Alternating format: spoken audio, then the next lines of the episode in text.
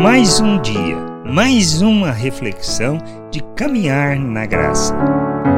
Diante da realidade da vida, da maneira como nós vivemos, muitas vezes as situações que vivenciamos, elas nos conduzem. Se nós andamos em maturidade no conhecimento de Deus, nós andamos de uma maneira. Mas se somos imaturos, nós esquecemos sempre do que Deus fez. Isso é algo que é só nós? Não. Isso é da natureza humana. Por isso a maturidade é importante. O amadurecermos, o buscarmos o conhecimento de nosso Deus, compreendermos a sua vontade.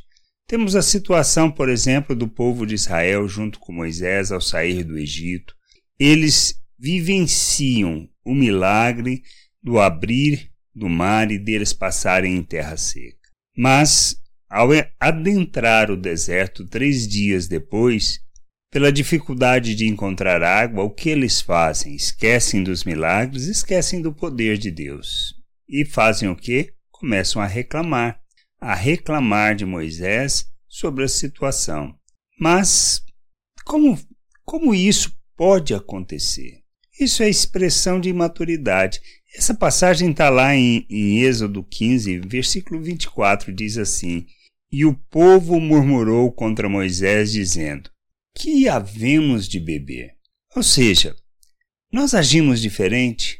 Nem sempre. O que nos falta? Maturidade. Por quê? A gente vê o poder de Deus, vê o processo dele atuando, vê os milagres, vê as coisas acontecendo, nos alegramos com tudo isso, como o povo de Israel ao sair do Egito. Mas alguns dias depois, nós já estamos reclamando de uma determinada situação. Nós nos encontramos diante de certas circunstâncias, em vez de descansarmos e colocarmos na mão de Deus porque não temos o que fazer, ou não temos, ou nem podemos fazer nada, o que que começamos a realizar? A reclamar. Começamos a reclamar da situação, a colocar como se Deus nada fizesse. Nós esquecemos de quem é Deus e do seu poder. Qual é a decorrência disso?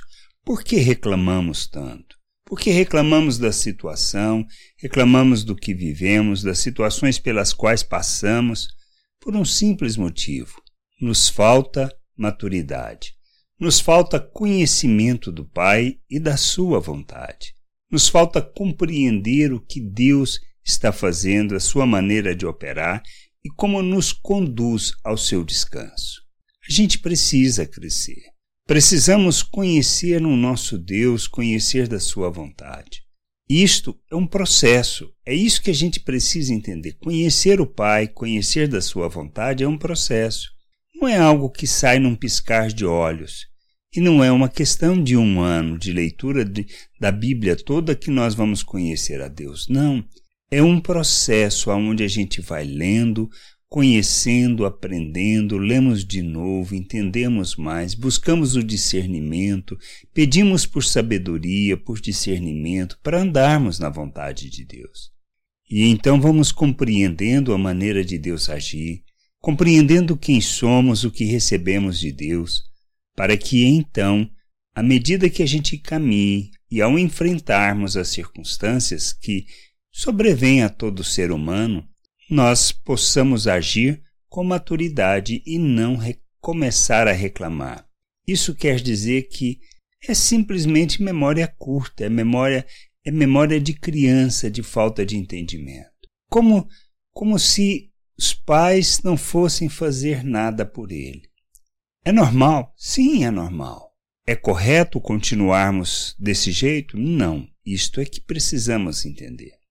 Nós somos chamados para revelarmos Cristo ao mundo por meio de nossas vidas, para sermos responsáveis como pedras vivas do templo que Deus está construindo, por revelar o reino de Deus, por, proclamar as virtudes de Deus neste mundo.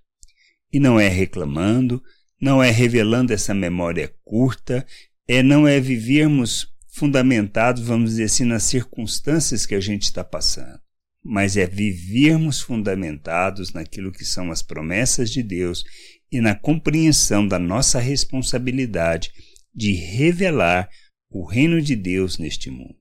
Que a gente possa crescer, que a gente possa amadurecer e compreender a vontade de Deus, para sermos instrumento de justiça e expressão de graça neste mundo, para a glória e louvor de nosso Deus. Graça e paz sobre a tua vida. Amém. Você acabou de ouvir uma reflexão de caminhar na graça.